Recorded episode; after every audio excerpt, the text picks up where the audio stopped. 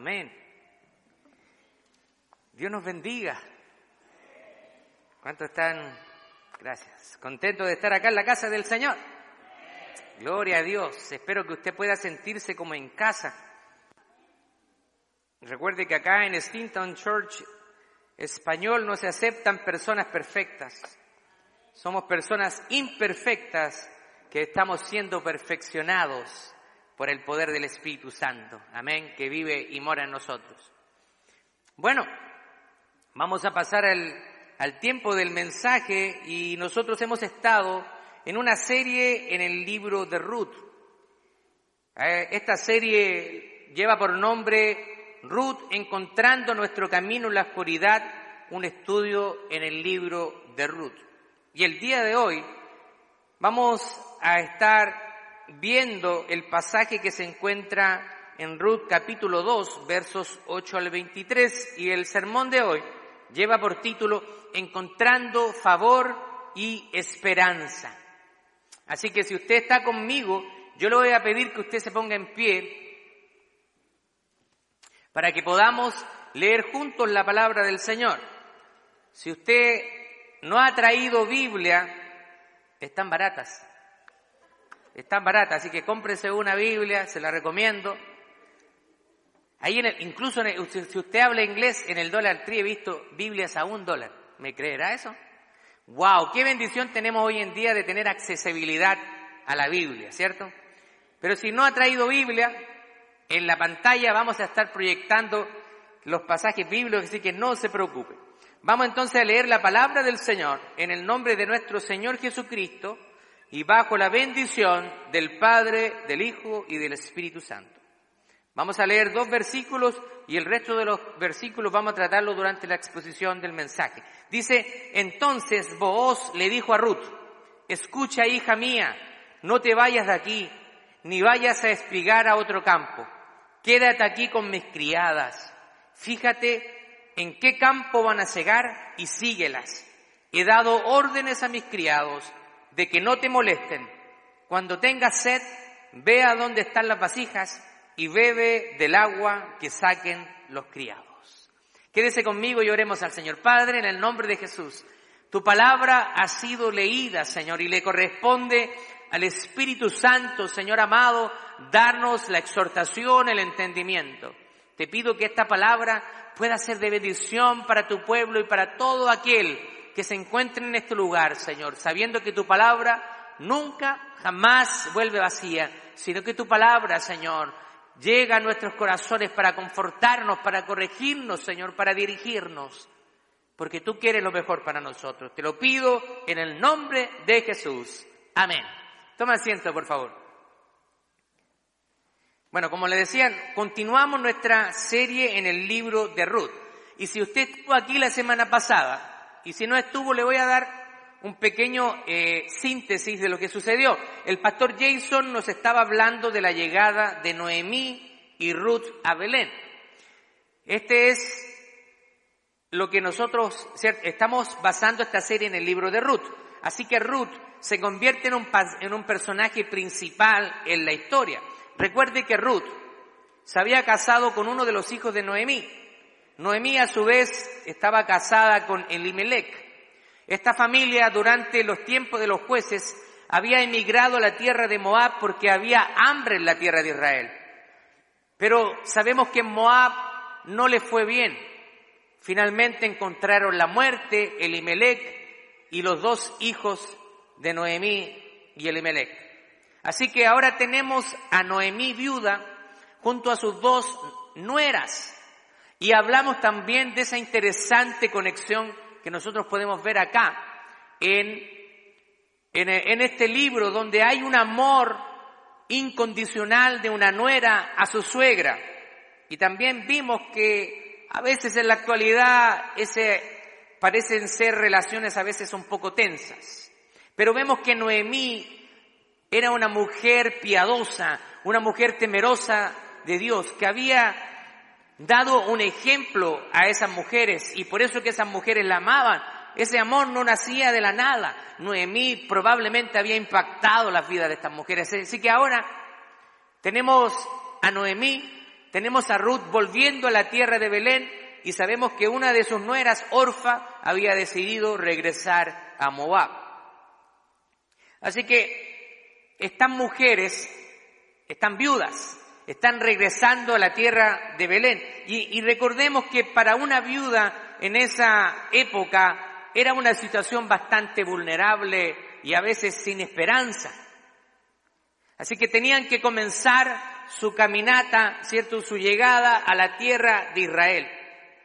También nosotros vimos la semana pasada a través del pastor Jason que el Señor había tomado cuidado incluso de la gente más vulnerable, de la gente pobre.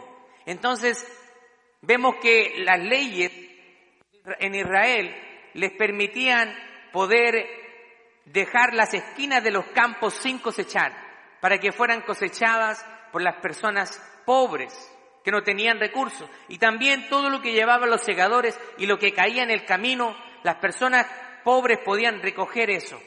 Si a alguien se le caía parte de la cebada, de los granos, no podía recogerlas. Tenía que dejarlas ahí para las personas pobres que las recogían. Así que Dios vemos que en esos detalles maravillosos Dios está tomando cuidado de cada una de las personas en su pueblo. Ahora, el día de hoy nosotros vamos a ver cómo Dios comienza a desarrollar un hermoso plan de redención para estas dos mujeres. Es un pasaje largo, así que vamos a separarlo en dos secciones.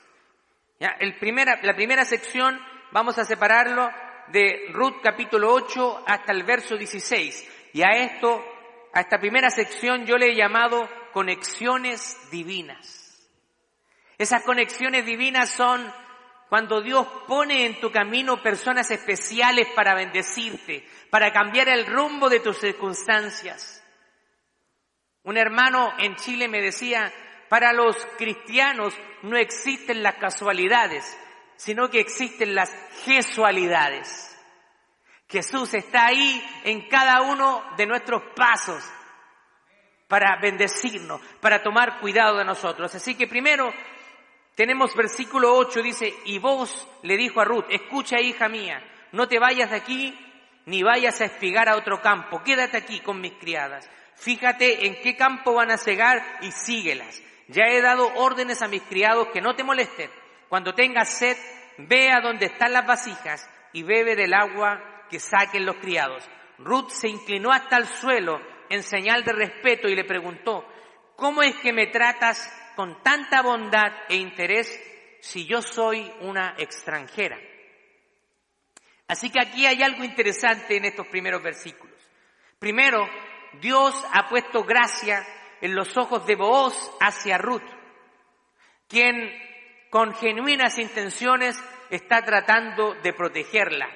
Vos, nosotros podemos ver que vos es un hombre amable, es un hombre bondadoso. Y Ruth a su vez está sorprendida de tanta amabilidad de parte de un hombre del pueblo de Israel, ya que ella sabe que no pertenece a ese lugar. Ella es una moabita viviendo en la tierra de Israel. Y recuerde que entre Israel y Moab habían malas relaciones, había tensiones, eran enemigos. Así que ella está sorprendida de que él, siendo un israelita, la esté tratando con mucha bondad. Para Ruth era normal esperar desprecio en una tierra extranjera.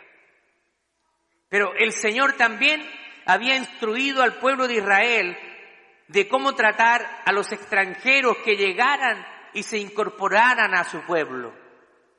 Mire lo que dice Levítico capítulo 19, verso 34 refiriéndose a las personas extranjeras que llevaban a vivir en la tierra de Israel. Trátenlos como si fueran sus compatriotas y ámenlos como a ustedes mismos, porque también ustedes fueron extranjeros en Egipto. Yo soy el Señor su Dios. ¡Wow! Aquí nosotros vemos que esto está confirmando de que vos es un hombre piadoso, es un hombre temeroso y es un hombre obediente de la ley de Dios. Pero las acciones de, de Noemí ya eran conocidas en la tierra de Israel. lo que estaba haciendo Ruth y su bondad y amor hacia Noemí, se había esparcido esta noticia. Su comportamiento era evidente para la gente de Israel. Mire lo que dice el versículo 11. Y vos le respondió, ya sé todo lo que has hecho en favor de tu suegra. Después de que murió tu, su marido, tu marido, sé también que dejaste a tu padre y a tu madre y la tierra donde naciste para venir a un pueblo para ti desconocido. Así que vos, ¿qué está haciendo vos? Él sabe lo que está viviendo esta moabita en tierras extranjeras. Vos sabe que para ella no ha sido fácil tener que dejar a su padre, tener que dejar a su madre, su tierra y comenzar a vivir en una tierra extranjera. ¿Le es familiar a usted esto? ¿Cuántos son extranjeros viviendo en una tierra desconocida en, en primera instancia? Ahora ya muchos ya no quieren hablar español. Llevan cinco meses en, en Estados Unidos. I, I, I don't speak Spanish. Pero somos extranjeros. Yo soy un extranjero viviendo en esta tierra de los Estados Unidos, donde fluye la leche, la miel y los dólares, dicen algunos. Pero el Señor nos ha traído a una tierra extranjera. Y sabe que en algunas ocasiones yo he visto hostilidad hacia mi persona como extranjero.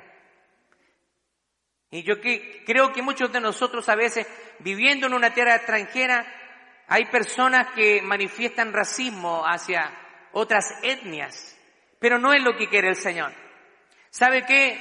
Vos había escuchado lo que había hecho Ruth hacia su suegra. Generalmente las malas noticias vuelan, vuelan rápido, pero las noticias buenas no siempre vuelan tan rápido.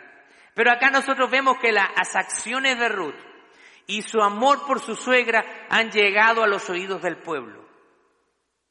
Así que aquí hay algo interesante para nosotros. Usted tiene que ser luz. Tenemos que ser luz donde quiera que vamos, ya que nuestras acciones van a ser evidentes y van a ser conocidas hacia las otras personas.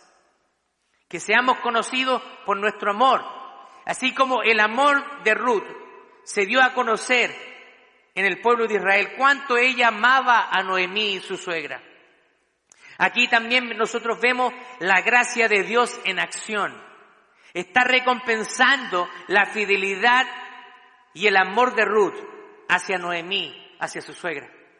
Una mujer ya probablemente de una avanzada edad. Sabe que la gracia de Dios se manifiesta muy frecuentemente a través de las acciones generosas de otros en nuestra vida. Muchas veces nosotros podemos recibir esas acciones de bondad cuando Dios pone en otras personas gracia hacia nosotros. El vos, quien es, recuerde, él es un hombre rico que tiene muchas tierras y muchos criados. Está consciente que para Ruth no ha sido fácil dejar su tierra y llegar a formar parte de un pueblo que es totalmente diferente a Moab. Recuerde las palabras de Ruth hacia Noemí. No te dejaré. Donde quieras que tú vayas, yo iré contigo. Tu pueblo será mi pueblo y tu Dios será mi Dios. Qué palabras de Ruth. Ella había sido tan grandemente impactada por la vida de Noemí que ella creyó en el Dios de Noemí. Estamos nosotros impactando la vida de otras personas y que esas personas nos digan, yo quiero creer en tu Dios porque veo cómo tu Dios te ha transformado. Veo cómo tu Dios alumbra a través de tu vida. Versos 12 y 13. Que el Señor te recompense por lo que has hecho. Que el Señor vaya bajo cuyas alas has buscado refugio, te premie por esta acción tuya Vos le está entregando esas palabras, le está deseando bendiciones y recompensas que vengan del Señor. Versículo 13, Ruth le dijo, Señor mío, espero ser digna de tu bondad. Tus palabras me infunden consuelo, Me hablas con el corazón, aun cuando no puedo compararme a una sola de tus criadas. Ve las palabras de, de Ruth. Hay humildad en esas palabras. Ella se considera inferior a las criadas de este hombre. Pero está viendo algo que la está sorprendiendo. Estoy en una tierra extranjera y me están tratando bien. Ahora nosotros podemos ver como un hombre de Dios está bendiciendo la vida de una joven extranjera. Hay aquí nosotros podemos ver que hay sinceridad en las palabras de voz. Y, y, Ruth percibe esto. Porque cuando hay sinceridad en tus palabras, uno lo percibe. Uno puede percibir a alguien que está siendo hipócrita, como también puede percibir cuando hay palabras sinceras que vienen de una persona. Hay poder en las palabras que nosotros pronunciamos, pero no es ese poder como algunos cristianos creen, que pueden declarar lo que deseen y por el solo hecho de desearlo y declararlo con la boca entonces lo obtienen.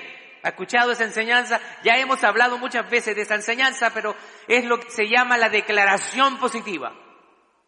Antiguamente yo lo escuchaba mucho. Mira, si tú andas por la calle y hay un carro que te gusta, comienza a declararlo.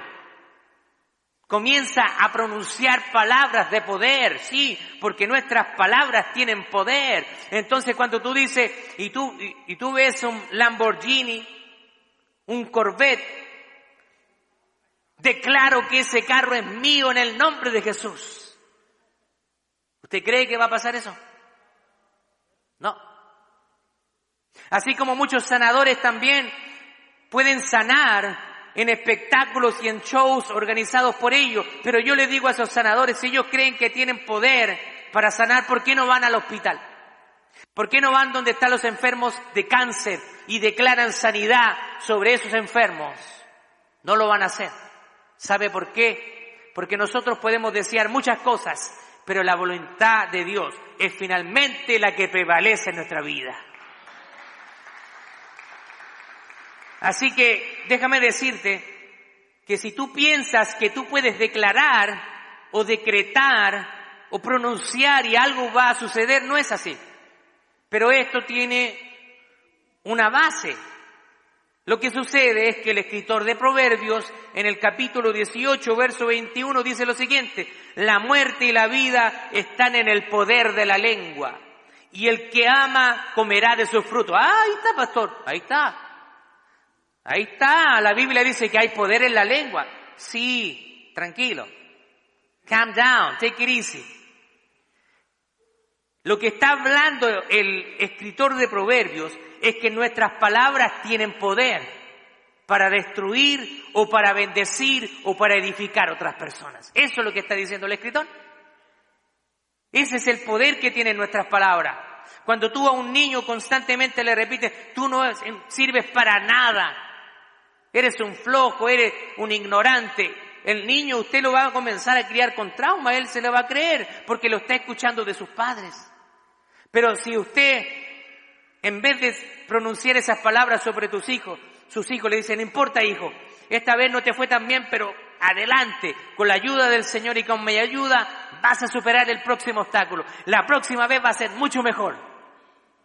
¿Cómo se va a sentir su hijo? Se va a sentir animado y se va a forzar y la próxima vez lo va a hacer mejor. Esas son las palabras que tienen poder sobre otras personas. Permítame hacerle una pregunta. ¿Está, ¿Estamos usando las palabras para edificar a las personas o para destruirlas? ¿Qué está haciendo usted?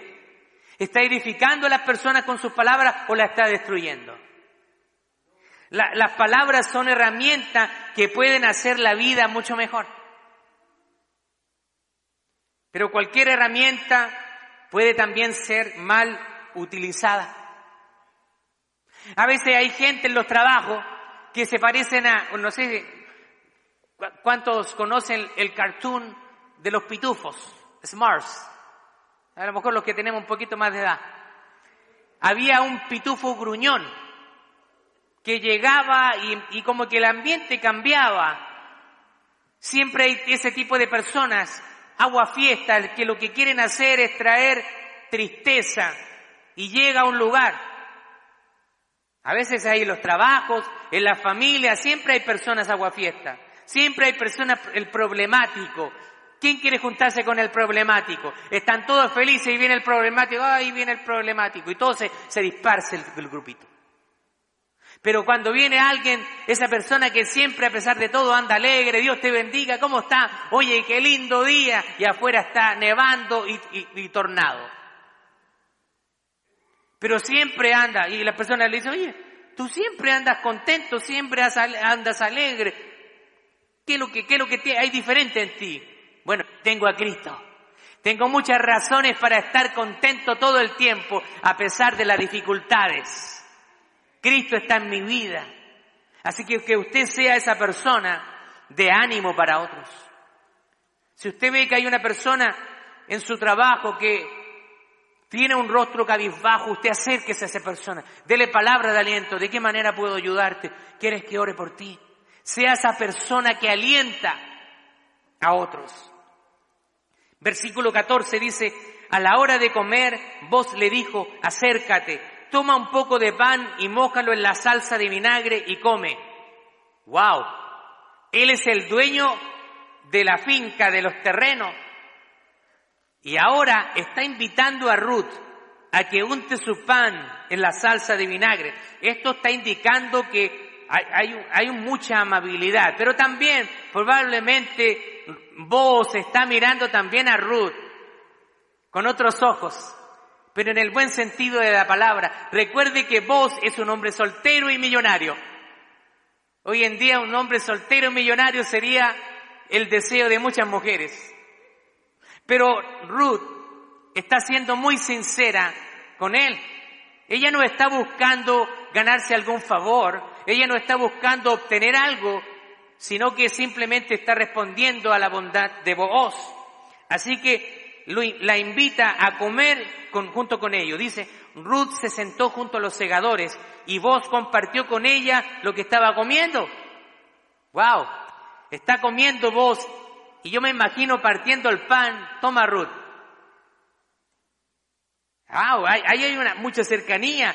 Dios está preparando esos corazones, está preparando el escenario para lo que Él va a bendecir a estas personas. Ella comió, dice, hasta saciarse y aún le sobró. Wow. Comió hasta saciarse. Yo creo que tenía hambre. Habían venido de un largo viaje, ¿se acuerdan? De Moab. Y venía, venía con hambre. Así que ella dice que comió hasta saciarse y aún le sobró. Versículo 15 dice, luego se levantó para seguir espigando. Estamos hablando de una mujer trabajadora. Mientras tanto, vos le dijo a sus criados, déjenla recoger espigas también de entre las gavillas. O sea, no solamente vos quiere cumplir con la ley, sino que quiere hacer algo extra por ella y no la incomoden. En otras palabras, miren, no la molesten.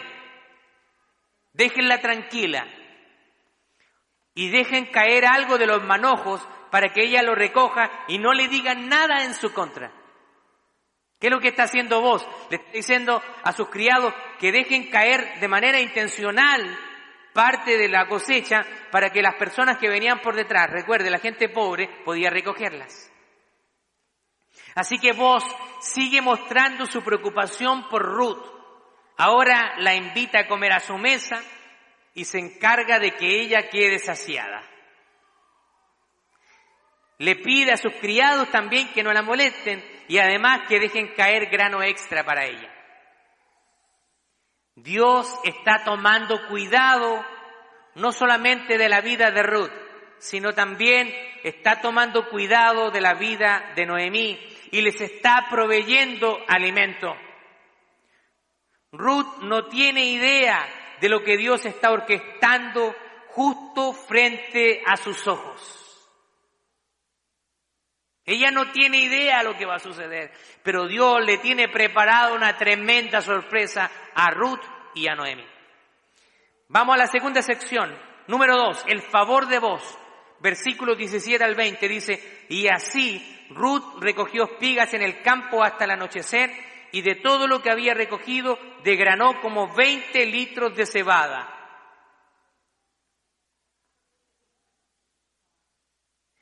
Y lo guardó y regresó a la ciudad. Al llegar sacó también lo que había sobrado después de comer y se lo dio a su suegra. Y al ver Noemí todo lo que había recogido le preguntó, ¿dónde recogiste estas espigas hoy? ¿Dónde estuviste trabajando? Bendito sea el que te ha tratado con tanta bondad. Recuerde que hasta ese momento Noemí no sabe nada de vos. Ruth le, le, contó a su suegra que había estado trabajando en el campo de un hombre llamado Vos. Entonces Noemí le dijo, que el Señor lo bendiga. El Señor no nos ha retirado la bondad que mostró hacia nuestros muertos. Y luego añadió, ese hombre es pariente nuestro, es uno de los que pueden rescatarnos. La, la reina Valera dice, es nuestro pariente redentor. Y la moabita Ruth contestó, ese hombre también me dijo, júntate con mis criadas hasta que se acabe la cosecha. Noemí le dijo a Ruth, su nuera, es mejor, hija mía, que espigues con sus criadas y no que te molesten en otro campo. Aquí vemos una mujer sabia que está aconsejando a una mujer más joven. Versículo 23. Y Ruth se quedó espigando con las criadas de voz hasta que terminaron de cegar el trigo y la cebada. Mientras tanto siguió viviendo con su suegra. Aquí vemos varias cosas. Primero, que lo que estaba llevando Ruth para compartir con Noemí era, e, e, era abundante. Aquí en la, la, Reina Valera habla que llevaba una efa de cebada y la efa era una medida de volumen y era alrededor de unos 20 a, 37 litros en volumen y, con esta cantidad de grano y de lo recogido, estas dos mujeres iban a tener para comer varios días. Así que nosotros podemos ver que Dios está proveyendo para estas dos mujeres. Recuerde que estas dos mujeres son viudas, no tienen hombre en la casa y ellas tienen que salir a recoger el pan de cada día. Pero probablemente Noemí se quedó porque era una mujer anciana, ya no estaba en edad de ir al campo. Pero Ruth se sacrificó. Ruth fue a tomar sol, a, estar en medio del campo para poder traer alimento para ella y para Noemí. Así que después de un día de trabajo duro en el campo, Ruth lleva el grano que ha recolectado y le muestra a Noemí todo lo que ella ha podido recibir.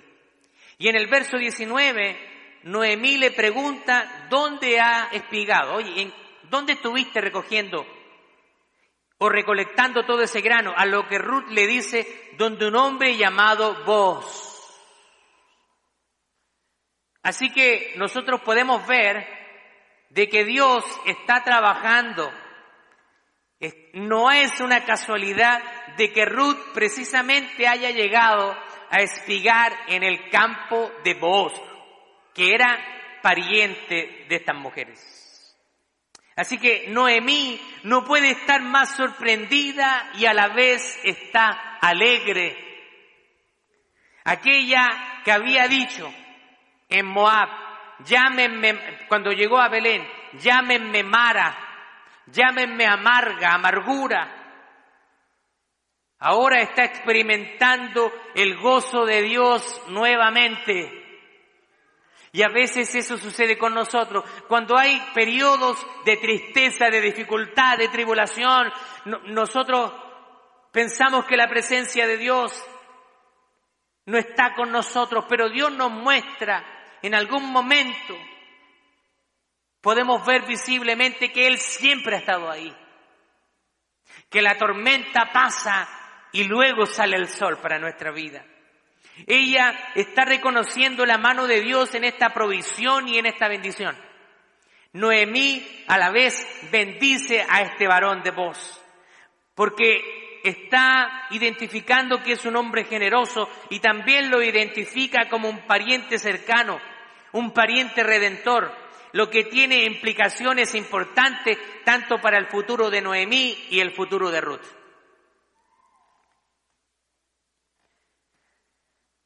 La fidelidad y la gracia se cruzan nuevamente. Y vemos cómo Dios usa la obediencia y la entrega de Ruth para bendecir abundantemente el hogar de estas dos mujeres viudas. Ahora, habían recién llegado estas mujeres de Belén, de Moab a Belén. Y recuerde que ellas venían prácticamente con el equipaje, pero vemos que al parecer habían dejado algunas propiedades en Belén, porque ahora están viviendo las dos juntas. Hay un hogar. Vamos a ver más adelante que Elimelech era dueño de algunas tierras de Belén y eso va a tener algunas implicancias en el desenlace de esta historia de gracia y de redención.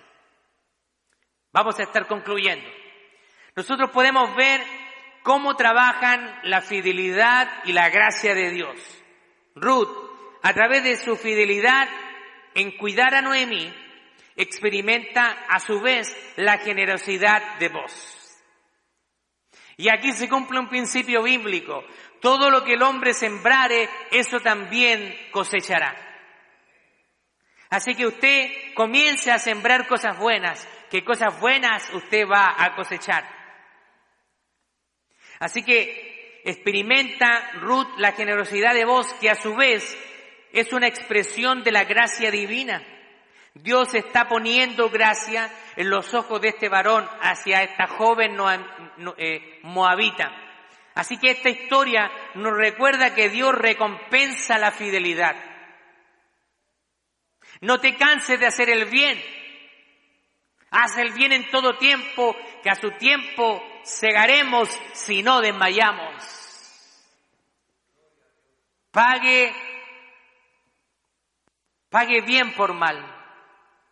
No sea una persona vengativa. Si le hacen mal, ore por esa persona y déjelo todo en manos del Señor. Esta historia nos recuerda que Dios recompensa siempre la fidelidad y la obediencia con su gracia abundante sobre sus hijos.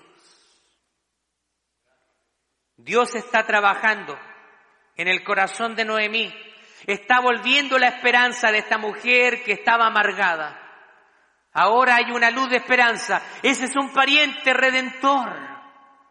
Él puede redimirnos. Y vamos a ver después en los siguientes capítulos cómo vos es usado por Dios para redimir a estas mujeres. Vamos a algunos puntos de aplicación para, para el día de hoy.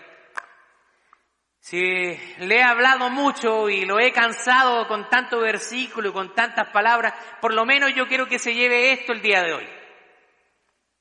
Principios que vamos a aplicar de este pasaje. Primero, cuando tomes cuidado de las necesidades de otros, Dios te recompensará tomando cuidado de las tuyas. Dios no es deudor de nadie. Cuando tú bendices a alguien más, Dios te va a retribuir también con bendiciones. Ruth mostró fidelidad y amor hacia Noemí.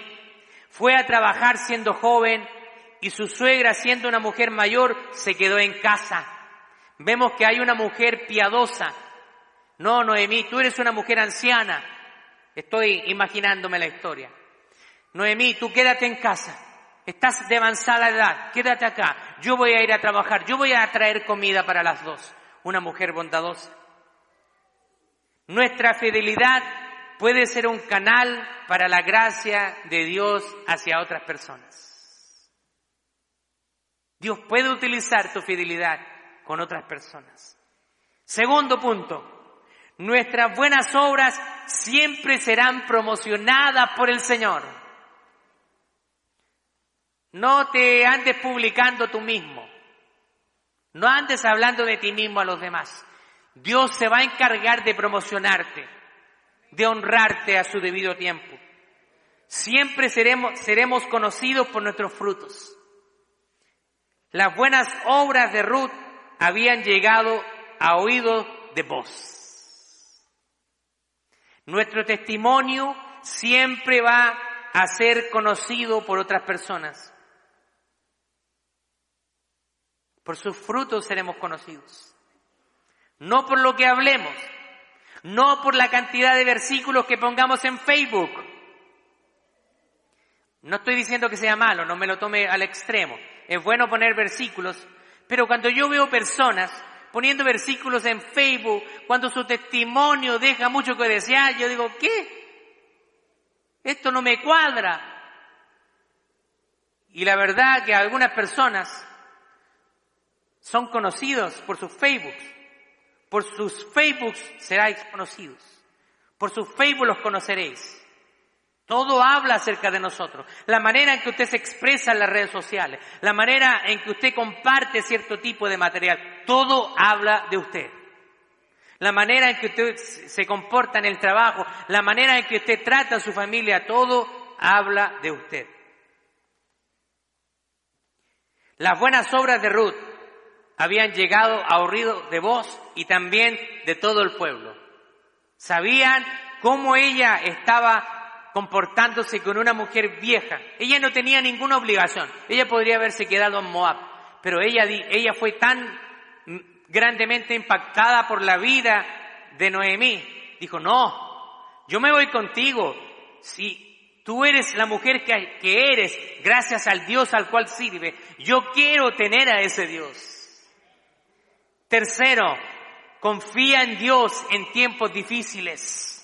En medio de las luchas y los desafíos, confiemos en que Dios puede transformar nuestras circunstancias a través de su gracia y su fidelidad. No perdamos la esperanza, ya que Él trabaja de maneras misteriosas y sorprendentes. Yo le he contado muchas anécdotas, cómo he visto la mano de Dios en favor de mi vida, cuando ha habido momentos en que no encontraba una salida y Dios abrió las puertas. Así también puede hacerlo contigo el Señor. Así que confía en Dios en los tiempos difíciles. Ora al Señor, clama al Señor y vas a ver cómo el Señor va a traer la respuesta a su debido tiempo. Y por último, usa el poder de tus palabras para bendecir la vida de otras personas. Aquí nosotros vemos que Ruth es esa persona que Dios está usando, que está trayendo palabras de ánimo sobre su suegra. Imagínese si Noemí hubiera llegado sola, pero ahora ella tiene a alguien que la está animando. No, vamos Noemí, yo no te voy a dejar sola, no te dejaré ni te desampararé. Donde quiera que tú vayas, yo voy a ir contigo. Tu pueblo será mi pueblo y tu Dios será mi Dios. Qué palabras de ánimo. ¿Sabe qué? Usted sea esa persona que alienta y que anima a otros. No sea el pitufo gruñón, no sea el agua fiestas, sea esa persona que viene y entrega bendición, donde su presencia va a ser bien bienvenido, donde dice, mira a esa persona, donde quiera que llega, el ambiente cambia. Hay algo que trae esa persona. Y sabe lo que trae esa persona es la presencia de Dios en su vida. Gloria a Dios. Póngase de pie. Vamos a orar al Señor. Padre, en el nombre de Jesús, queremos darte muchas gracias, Señor, por este tiempo maravilloso en el que hemos podido escuchar tu palabra, hemos podido aprender estos principios. Señor, ayúdanos a que podamos, Señor, cada uno de nosotros, tener, Señor, la oportunidad de bendecir las vidas de otros. Señor, gracias, porque a través de tu palabra nuestras vidas son edificadas y podemos experimentar tu provisión tal como lo experimentaron estas dos mujeres que se encontraban en una situación tan vulnerable. Te lo pido, Señor. Te lo pido en el nombre de Jesús. Amén.